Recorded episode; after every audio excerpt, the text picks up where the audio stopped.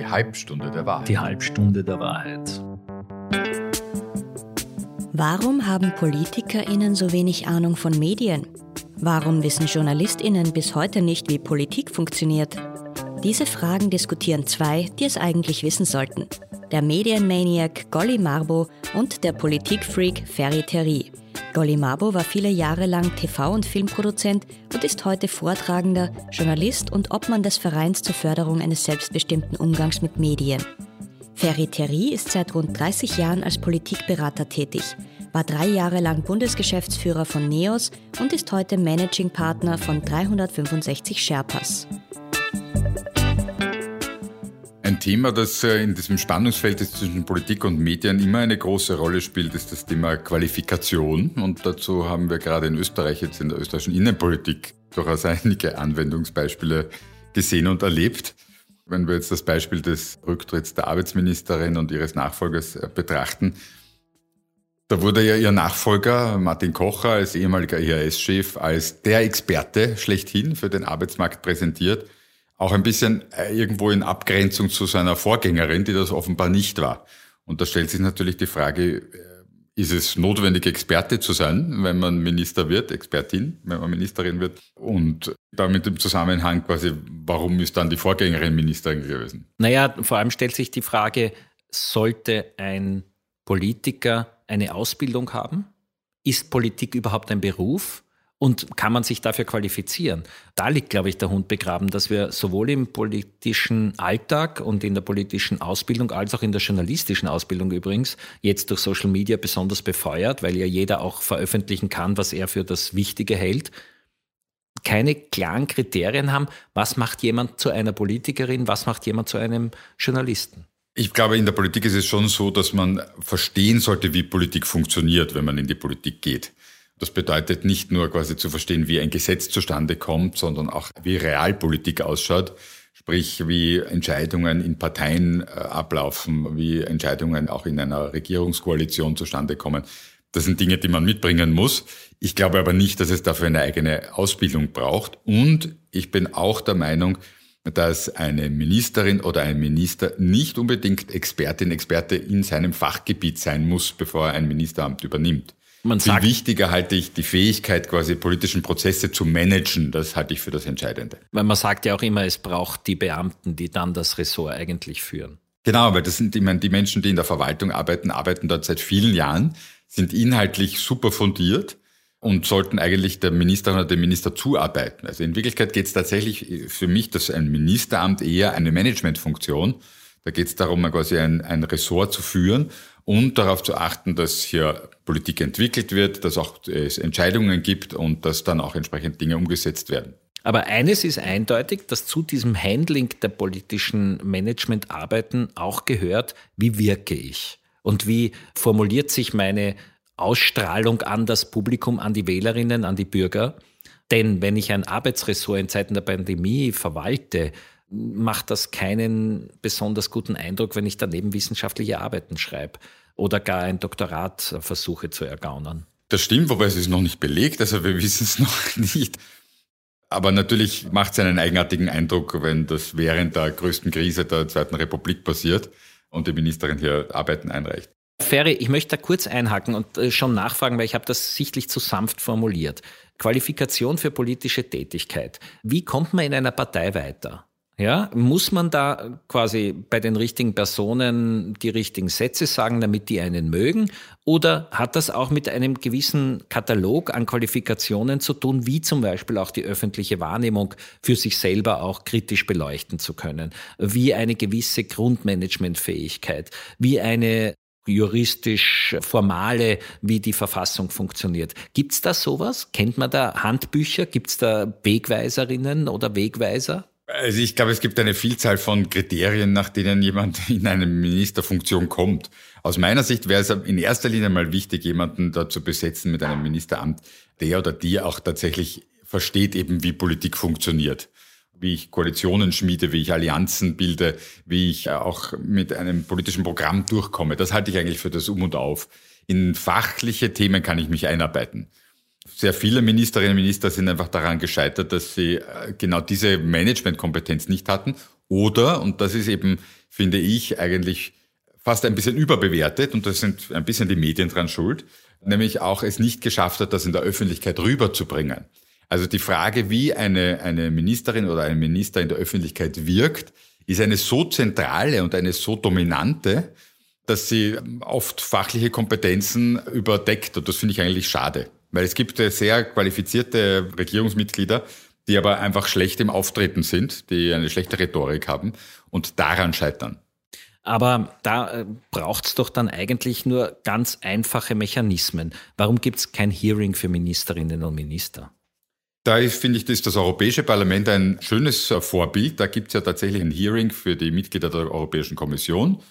Das zeigt auch alle fünf Jahre, wenn eine neue Kommission bestellt wird, dass da mindestens ein, zwei Kommissionsmitglieder durchfallen und durch andere Personen ersetzt werden. Da geht es auch nicht immer nur um Qualifikation, da spielen auch dann Fraktionsinteressen eine Rolle und wenn dann die EVP mit einem Sozialdemokraten ein Problem hat, dann werden die Sozialdemokraten sich revanchieren und jemanden von den EVP-Kandidatinnen und Kandidaten rausschießen. Das ist ungustiös, spielt dann leider auch eine Rolle. Aber an sich finde ich das Hearing deswegen gut, weil es das Thema der Qualifikation überhaupt einmal auf die Agenda bringt. Während wir in Österreich quasi eine Nominierung durch den Bundeskanzler oder die Bundeskanzlerin haben und da dann überhaupt keine Rolle spielt, quasi, was hat die Person für einen Background. Einmal gab es ja den Fall, dass ein Bundespräsident ein paar Minister nicht angelobt hat, immerhin. Ja, das hatte aber dann auch eher politische Gründe, da ihm Leute quasi einfach nicht ganz zu Gesicht gestanden sind oder ein Zweifel an ihrer Integrität, ihrer politischen Integrität hatte. Ich weiß nicht, ob es da um Qualifikation ging. Also ich persönlich habe kein Problem, dass man FPÖ-Politiker nicht zu Ministern macht. Aber das ist meine Privatmeinung und natürlich ist Frage, völlig, völlig undemokratisch, ich weiß. ähm, wo ich aber auch aus unserem Bericht berichtend Diskrepanzen sehe, wie man mit Qualifikation umgeht, ist das Phänomen, das es im ORF gibt, dass bei einer Bestellung eines wichtigen journalistischen Amtes der Redakteursrat auch dabei sitzt und seine Empfehlung abgeben kann. Das heißt, das sind von den Redakteuren in demokratischen Wahlen bestimmte Leute, die da dabei sitzen und die dann ein Ranking machen. Aber der Generaldirektor muss sich nicht an dieses Ranking halten. Da haben wir ein irrsinniges Problem auch innerhalb des Journalismus du bist jetzt ein ehrenwerter Journalist, du passt aber vielleicht nicht in die Managementstrategie und dann kriegst du dieses Amt nicht. Was denkst du, sollten wir da in unserer Gesellschaft anders machen, dass wir der fachlichen Expertise mehr vertrauen, dass wir zulassen, dass es da eben auch aus den eigenen Reihen heraus Nominierungen geben darf und nicht nur von oben herunter? Selbstverständlich. Also in erster Linie ist natürlich Qualifikation, muss das entscheidende Kriterium sein nicht nur um Menschen eine Chance zu geben, die eben mit ihren Qualifikationen sich für eine Funktion eignen, sondern ja auch im Sinne der Organisation, um die es geht. Es ist ja der ORF schlecht beraten, würde er Personen nie nach der Qualifikation aussuchen, weil das heißt dann im Endeffekt, er hat dann irgendwann nur noch schlechte Journalistinnen und Journalisten. Aber die Frage geht ja bis zur Spitze, die ja solche Entscheidungen trifft. Wie wird der Generaldirektor bestellt und auf Basis welcher Kriterien? Und das ist ein großes politisches Tauziehen mit vielen Hintergrundgeschäften, quasi, wer wird dann wo was in einem Personalpaket. Also da spielt dann Qualifikation tatsächlich eher eine, eine zurückgeordnete Rolle. Und da möchte ich dir auch ein bisschen widersprechen zu vorhin, wenn man jetzt die Funktion eines Generaldirektors des ORF mit einem Ministeramt vergleicht, dann sehne ich mich nach einem Journalisten oder einer Journalistin an der Spitze des Hauses, weil es ja auch um das Produkt Journalismus geht oder zumindest um das Produkt Programm und Content. Warum bin ich da beim ORF dann so sehnsüchtig und voller Leidenschaft für eine Nachfolgerin, die aus dem Journalismus kommt oder für einen Nachfolger, der aus dem Journalismus kommt? Und warum soll das nicht für die Ministerien gelten? Aber ist der ORF-Generaldirektor nicht auch letzten Endes eine Managementfunktion? Warum muss das ein Journalist sein? Ist Management das Allheilmittel? Ich glaube, damit Nein, das Allheilmittel ist es nicht, sprechen. Äh, aber, aber ich glaube, dass das die Hauptfunktion ist in Wirklichkeit. Äh, und sie muss gepaart sein, auch mit der Fähigkeit, sich quasi thematisch einzuarbeiten. Deswegen ist es für mich, auch weil das immer wieder die Kritik kommt, wie kann jemand drei verschiedene Ministerien hintereinander führen? Wie kann der zuerst ein Verteidigungsminister sein und dann ein Bildungsminister und dann ein Finanzminister? Weil es nicht in erster Linie um dieses Fach geht, sondern es geht um die Managementfähigkeit. aber die impliziert, dass der Minister oder die Ministerin sich rasch in die Themen des eigenen Ressorts einarbeiten kann und imstande ist, Entscheidungen zu treffen. Aber ist das nicht ein bisschen neoliberal, so alles gleich, Hauptsache ich kann es gut organisieren? War das nicht eine schöne gelebte Tradition, dass ein Arbeitsminister oder eine Arbeitsministerin aus der Gewerkschaft gekommen ist oder dass ein Wirtschaftsminister vielleicht aus einer Unternehmung kam, dass ein Finanzminister irgendwas mit Finanzen zu tun hatte? Der Franitzky war immerhin bei der Bank Austria vorher, bevor er dann Finanzminister wurde. Das hat doch auch einen Sinn, oder? Der Androsch Absolut. war Steuerberater. Also schlecht ist das nicht. Nein, schlecht ist das nicht. Meine Expertise hilft natürlich. Sie kann aber manchmal auch im Weg stehen. Wenn ich aus einer Interessenvertretung in ein Ministeramt komme, ich vielleicht auch nur die Brille dieser Interessenvertretung habe und ich mir schwerer tue, hier eine ganzheitliche Perspektive anzunehmen oder zu entwickeln. Und insofern kann es manchmal auch sinnvoll sein, von völlig außen zu kommen, ohne Vorgeschichte in dem Thema, ohne eben einer, einer schon geprägten Perspektive. Kann auch sinnvoll sein. Also ich würde da keinen generellen Anspruch erheben. Aber ich muss dir noch einen kürzlichen Fall an den Kopf werfen. Wir Kulturschaffende waren durch die Frau Lunacek nicht vertreten, weil sie keine Ahnung von dem Metier hat. Und dabei ist sie aber eine ausgewiesene Politikerin und sie ist eine ausgewiesene Expertin und äh, hat sehr wohl das politische Management können und war im Europaparlament unglaublich angesehen.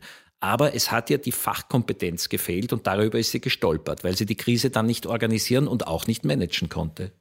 Das mag in dem einen konkreten Fall stimmen, aber ich erinnere mich an den Franz Morak, der Kulturstaatssekretär war und der war, glaube ich, in seiner Zielgruppe, aus der er gekommen ist, auch nicht besonders beliebt. Nein, aber ich liebe seine Lieder, ja. Also äh, ihn als Bandleader habe ich einfach geschätzt. Das waren die 80er Jahre. Meine womit, Musik, ja, Schizopunk. Womit wir wieder beim Thema sind, was zählt dann tatsächlich in der Politik? Ist es die Qualifikation oder doch das Auftreten? Nein, also es gibt ein Für und Wider und es gibt wieder mal keine Antwort. Unbefriedigend. Eine Gemeinsamkeit von Politik und Medienalltag sind regelmäßige Briefings zu aktuellen Themen. Darum gibt es auch in diesem Podcast ein Briefing, immer zu einem Thema, das Politik und Medien verbindet. Im Zuge der Plagiatsaffäre rund um die ehemalige Arbeitsministerin Christine Aschbacher kam immer wieder die Frage auf, über welche Qualifikationen SpitzenpolitikerInnen denn verfügen sollten. Die formalen Kriterien stellen in Österreich keine besonders großen Eintrittshürden dar. So können sich alle österreichischen StaatsbürgerInnen nach Vollendung des 18. Lebensjahres als Kandidatin bei einer Wahl aufstellen lassen. Lediglich Bundespräsidentin darf man erst ab einem Alter von 35 Jahren werden. In den USA müssen potenzielle Präsidentschaftskandidatinnen zusätzlich zum Mindestalter und der Staatsbürgerschaft seit mindestens 14 Jahren durchgängig einen Hauptwohnsitz in den Vereinigten Staaten nachweisen können. Anforderungen bezüglich eines fachspezifischen Schul- oder Universitätsabschlusses gibt es in Österreich keine. Auch für die Ausübung eines bestimmten Ministeriums muss man keine fachliche Expertise besitzen. Und häufig sind es gerade diese Posten, welche im Endeffekt dann parteipolitisch besetzt werden. Die Politik steht quasi 24 Stunden am Tag auf der Bühne und die Journalistinnen und Journalisten sitzen dort in der ersten Reihe fußfrei und äh, halten ihre Haltungsnoten in die Höhe. Aber wer schaut sich denn die Qualifikation der Journalistinnen und Journalisten an? Wie kann es sein, dass es Journalisten gibt, die in einem Dreispalter 17 inhaltliche Fehler reinpacken? Wer hinterfragt das? Also erstens gebe ich dir unumwunden recht, dass auch die journalistische Ausbildung zumindest in manchen Fachbereichen wirklich zu wünschen übrig lässt. Das gilt einerseits deshalb, weil im Online-Bereich sehr viele Leute sehr früh eingesetzt werden, die noch keine Erfahrung sammeln konnten, aber billige Arbeitskräfte sind. Und das kommt auf der anderen Seite auch daher, dass der Fachjournalismus zu verbandelt ist mit den Leuten, mit denen sie es zu tun haben. Also mein Worst-Case-Beispiel ist da immer der Sportjournalismus in Österreich. Ich mag das gar nicht, ja, dass der ÖSV und die Journalistinnen so miteinander verbrüdert sind. Ich schätze das als einen riesigen gesellschaftspolitischen Makel, dass die alle miteinander per Du sind, dass die gegenseitige Veranstaltungen moderieren, dass sie als Expertinnen und Experten neben den Journalistinnen im Fernsehen auftreten. Was sind dann die Qualifikationslevel zum Beispiel für Sportjournalistinnen? Naja, einerseits natürlich, dass ich über etwas berichte und nicht für etwas berichte. Also die Berichterstattung muss sich darauf reduzieren, dass ich von außen etwas betrachte und mit ergänzenden Informationen versehe und nicht, dass ich Partei bin. Ja, äh, im österreichischen Sportjournalismus halte ich immer zu wem ja, vor allem zu Österreich. Ich behaupte, dass die hohe Anzahl an FPÖ-Wählern stark mit der Art und Weise zu tun hat, wie in Österreich der Chauvinismus, um nicht zu sagen der Nationalismus, seit Jahrzehnten gepflegt wird. Aber das heißt, die Qualifikation für Sportjournalistinnen ist, möglichst viele Wörter in einer Minute unterbringen können, möglichst laut und möglichst patriotisch. Ja, absolut. Und die und, eine oder andere Privatgeschichte aus dem Umfeld des Skifahrers auch erzählen. Ja, oder des Autofahrers. Sie wurde ja allen Ernstes Heinz Brüller als Journalist verstanden. Der war eine Kuriosität und der war sehr lustig anzuhören. Und aber das heißt, der, Brüller war kein Journalist? Naja, Brüller war schon ein Journalist, aber Brüller war ein Chauvinist dazu. Und manches geht sich miteinander nicht aus. Ja, und da glaube ich, müssen wir Journalistinnen und Journalisten uns viel mehr an der Nase nehmen. Wir müssen einfach eine Distanz haben zu den Themen und zu den Persönlichkeiten, über die wir berichten und mit denen wir zu tun haben. Aber das heißt, dass wenn Österreich gegen eine andere Nationalmannschaft spielte, Fußball, äh, Hauptabendprogramm, dann müsste äh, der Reporter, die Reporterin das völlig objektiv wenn es nach, mir, nach mir geht, unbedingt. Und dass sie das ja theoretisch können, zeigt sich, wenn sie dann das Spiel Austria gegen Rapid kommentieren müssen. Weil da können sie nicht zu einer der beiden Mannschaften halten, obwohl da wäre es gerechtfertigt, zu Rapid zu halten. Aber abgesehen von dieser Geschichte möchte ich ein da Beispiel. Ich dir jetzt gar nicht, aber, möchte ich ein Beispiel nennen. Es gab einen Nachtslalom in Schladming. Und da ist ein sehr sympathischer norwegischer Slalomfahrer runtergefahren und mit Eisschneebällen vom patriotischen österreichischen rot-weiß-rote Fahnen wehenden Mob beschossen worden. Und so ähnlich wie andere das Kapitol stürmen, haben halt diese Volltrotteln mit Eisschneebällen auf einen EU-Bürger geschossen. Und da hat der ORF das Programm zu unterbrechen und das Skirennen nicht weiter zu übertragen. Aber dieses Verständnis gibt es nicht, weder im ORF, ja, weil die Spitze kein Journalist ist, und es gibt es aber auch nicht bei den Kommentatorinnen und Kommentatoren. Und das ist mir ein Rätsel, was meine Zunft angeht. Aber du redest jetzt immer nur über den ORF. Wie sehr gilt das für andere Medien? Das gilt ganz besonders für die Kronenzeitung, die ja auch der Hauptsponsor des Austria Skiteams ist. Also was echt. schräg ist. Ja. Das, äh, und dann hat wieder die gleiche Kronenzeitung mit dem ORF einen Kooperationsvertrag, dass sie sich gegenseitig Inserate gegen Werbeclips abtauschen. Das ist Inseratenkorruption der miesesten Art und Weise. Die Kronenzeitung schaltet ganzseitige Inserate für die Ausstellung der Vorstadtweiber und kriegt dafür als Gegengeschäft einen Clip vor einem Skirennen in Kitzbühel. Ja, wenn jemand ein kleiner Unternehmer ist, kann er sich die Clips im Fernsehen nicht leisten. Er kann dafür auch kein Gegengeschäft anbieten. Und das gehört selbstverständlich geregelt und das gehört definitiv getrennt, weil wie sollen dann Kronenzeitung und ORF über den ÖSV kritisch berichten, wenn sie diese Verbindungen miteinander haben? Und gerade über den ÖSV gäbe es viel kritisch zu berichten. Aber was mich jetzt wieder zu der Frage bringt, Qualifikation auch jetzt von Journalistinnen und von Journalisten. Also was wären aus deiner Sicht denn die Mindestanforderungen? Unabhängige Redaktionen, ja, die beispielsweise dann. Aber das Geschäft, ist keine Frage der Qualifikation. Naja, da hast du recht. Das stimmt. Also die Qualifikation muss äh, beginnen, dass wir Marketing und Redaktion immer trennen voneinander. Und das beginnt an diversen Fachhochschulen, wo allen Ernstes Journalismus und Marketing immer noch gemeinsam unterrichtet wird. Das ist wie wenn du, äh, ich weiß nicht, äh, Veganes mit einem Fleischer gemeinsam ausbilden würdest, ja. Was vielleicht deswegen gar, gar nicht schlecht ist, weil ja du dann auch die Abgrenzung leichter ziehen kannst. Ja, dass du dich mit den verschiedenen Bereichen beschäftigst in der Ausbildung, dagegen hat natürlich niemand was. Aber dass du sozusagen äh, der Ansicht bist, jemand, der später PR machen soll, ja, hat nach den gleichen Kriterien zu arbeiten wie ein Journalist oder eine Journalistin, das macht mich jedes Mal ganz irre.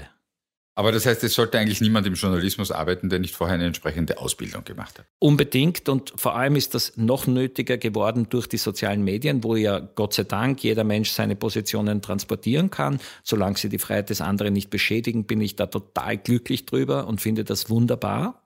Aber das sind keine journalistischen Aussagen, das sind eher kirchenverwandte Präsentationen, also Verkündigung, Predigten, ja, das kenne ich noch aus meiner Zeit, als ich in die Messe ging, ja, dass da Menschen halt sagen, was sie gern transportieren möchten, um die anderen zu retten. Das soll es ruhig ja. Und die Leute sollen ihre Insta-Stories machen und alles, alles, alles. Aber das hat nichts mit Journalismus zu tun. Und um das besser abgrenzen zu können, müssen die Journalistinnen und Journalisten besser sein und klarer formulieren, was sie gelernt haben. Nämlich immer eine andere Seite auch zu Wort kommen zu lassen, eine Quelle angeben, woher sie etwas haben, ein Impressum zu verfassen und dem zu folgen und die Blattlinie deutlich zu machen. Aber warum werden zum Beispiel dann die Diplomarbeiten oder Dissertationen von Chefredakteuren, Journalistinnen nie überprüft? Geht immer nur um Politiker. Die sollten auch überprüft werden, aber wahrscheinlich auch, weil sich die gar nicht so mit ihren Titeln schmücken. Naja, weil sie so uneitel sind. Wir sind völlig das uneitel. Mir, das wäre mir auch ganz neu. Aber das finde ich schon interessant. Also ich glaube, der Unterschied ist halt hier, Politik steht auf der Bühne und die Journalistinnen und Journalisten haben halt den Vorteil, dass sie quasi im Dunkel des Zuschauerraums sitzen. Ja, aber nicht immer, wenn du an die Twitter-Debatte um Hans Bürger denkst und seine ersten äh, Berichte zur Pandemie und seine damaligen Interviews mit dem Bundeskanzler, dann war die Twitter-Debatte über seine Arbeit schon auch eine, wo man sagen könnte, dass er an den Pranger gestellt wurde. Ja, und so ähnlich war es jetzt auch mit Armin Wolf, der den Bundeskanzler unterbrochen hat. Was traut sich der? Ja, und was glaubt er überhaupt, dass er ein Interview führen darf?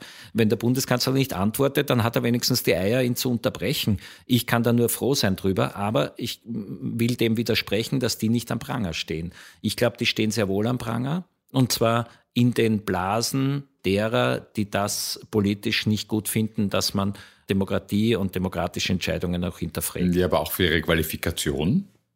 Hans Bürger ist eindeutig gebasht worden. Für ja, seine Qualifikation. Für den Mangel an Qualifikation, ja.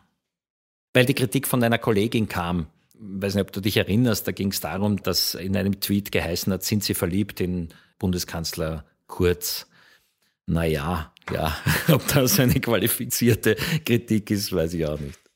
Also ich glaube ja wahrscheinlich, dass in der Politik das Thema Qualifikation auch deshalb eine Rolle spielt, weil natürlich die Qualifikation sich nicht nur auf das Handeln, sondern auch auf das auswirkt, was Politiker sagen. Jetzt äh, gab es diese Aussage von Arnold Schwarzenegger, der anlässlich des Sturms auf das Kapitol gesagt hat, das erinnert ihn an die Reichskristallnacht, was ich einen erstens falschen und zweitens in der Symbolwirkung ganz verheerenden Vergleich fand in der Sache ehrenwert, weil er auf einen wichtigen Umstand aufmerksam machen wollte und auch die Problematik gesehen hat, aber mit dem Vergleich, finde ich, mehr angerichtet hat, als er genutzt hat. Da mangelt es vielleicht ein bisschen auch an historischem Wissen. Ich bin total bei dir und ich fand diese Aussage völlig irritierend. Ich denke auch, dass es gut gemeint hat, aber da sind wir natürlich in einem schrecklichen Feld. Das gut gemeinte ist halt selten auch qualitativ dann nachvollziehbar. Und wenn du aus dem deutschsprachigen Raum kommst, dann darfst du erstens einmal den Begriff der Reichskristallnacht als offizieller Vertreter nicht mehr verwenden, sondern dann hat es sich um die Reichspogromnacht zu handeln, weil der Begriff der Reichskristallnacht wurde ja von den Nazis geprägt und wir dürfen doch nicht tradieren, was die in Missachtung der jüdischen Bevölkerung da an Brands geschaffen haben. Und das Zweite, es war eine staatlich organisierte Vernichtungsaktion, die da stattgefunden hat. Und das war nicht der Fall in den USA. Und der Vergleich ist schon ganz, ganz schräg. Und das ist auch ganz wichtig, dass ich hier unterscheiden kann. Das war der Mob und das war ein vom äh, Trump organisierter oder mitverursachter Wahnsinnsakt, aber das war nicht von, von der amerikanischen Regierung oder, oder vom Parlament organisiert. Also insofern, daran sehen wir schon, und das äh, würde ich auch unter, unterschreiben, historisches Wissen und äh, bis hin zu geografischem Wissen zu wissen, was um geopolitische Konflikte zu verstehen. Das sind schon Grundanforderungen auch, glaube ich, für Menschen, die sich in der Politik engagieren. Und im Journalismus, verzeih mir, aber ich möchte auch ergänzen, dass äh, wir haben vorhin eben über Sportjournalismus gesprochen und so gibt es ja auch viele andere fachjournalistische Bereiche, Wirtschaftspolitik, Wissenschaftspolitik und natürlich die sogenannte Innenpolitik. Und wenn ich mich dort nicht bilde, sondern wenn ich jede Information wieder für sich alleine stehen lasse, ja, dann kann ich sie nicht einordnen. Da denke ich, Bildung schadet weder den Politikerinnen und Politikern noch den Journalistinnen und Journalisten. Absolut, da sind wir d'accord. Ich finde ja ein Phänomen interessant in dem Zusammenhang. Viele Journalistinnen und Journalisten lieben ja dieses ähm, Politik-Politik. Feld. Das heißt, äh, sich eigentlich nicht mit inhaltlichen Themen zu beschäftigen, sondern eher mit der Art und Weise, wie Politik funktioniert. Und ich glaube, das hat auch ein bisschen was mit der Qualifikation von den Schreibenden zu tun.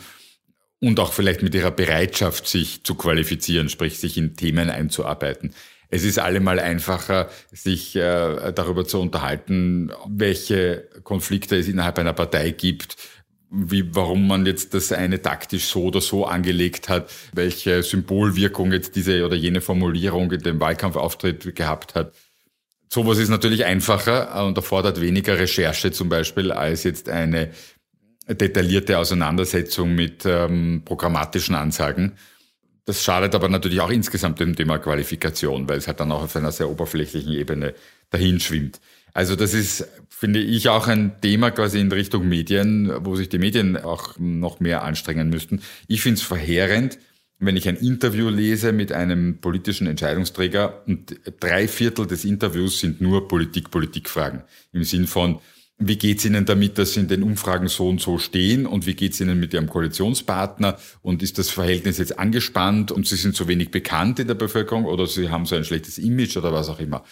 Und das finde ich schon, äh, also relativ schwach eigentlich. Und du hast völlig recht. Und da müssen wir uns beide Branchen an der Nase nehmen. Und ich möchte jetzt ein Bild beschreiben, das so eine Wunschvorstellung von mir wäre. Es gibt Schauspielerinnen und Schauspieler, von denen weißt du gar nicht, wie sie heißen, obwohl du sie sehr oft in Filmen gesehen hast, weil sie diese Figuren so großartig verkörpern, dass du nicht daran denkst, dass das ein Schauspieler ist, sondern dass das nur diese Figur ist. Und bei ganz großen Filmen gibt es viele davon, wo du gar nicht weißt, wer waren die.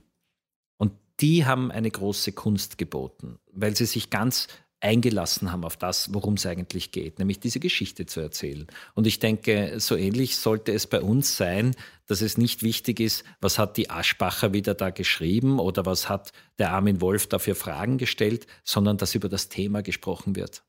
Und wenn wir uns ein bisschen zurücknehmen könnten, unser aller Eitelkeiten etwas zurücknehmen könnten, das gilt auch für dich und mich, die wir hier im Podcast machen, sondern dass wir eben nur das Thema beleuchten wollen. Und nachher sagen die Leute, jetzt verstehe ich mehr, was Qualifikation für die beiden Berufe darstellen sollte, dann wäre das natürlich das Ideal, das es anzustreben gilt. Dann werden wir dem gleich gerecht werden und äh, schließen das hiermit ab, würde ich sagen. Wir werden stumm. Wir hören auf zu reden. Alles klar. Vielen Dank. Servus. Die Halbstunde der Wahrheit wird durch ihre Hörerinnen und Hörer finanziert. Sie können die Sendung unterstützen auf www.vsum.tv. Ein Podcast des Vereins zur Förderung eines selbstbestimmten Umgangs mit Medien. Abrufbar überall, wo es Podcasts gibt. Produktion Inspiris Film.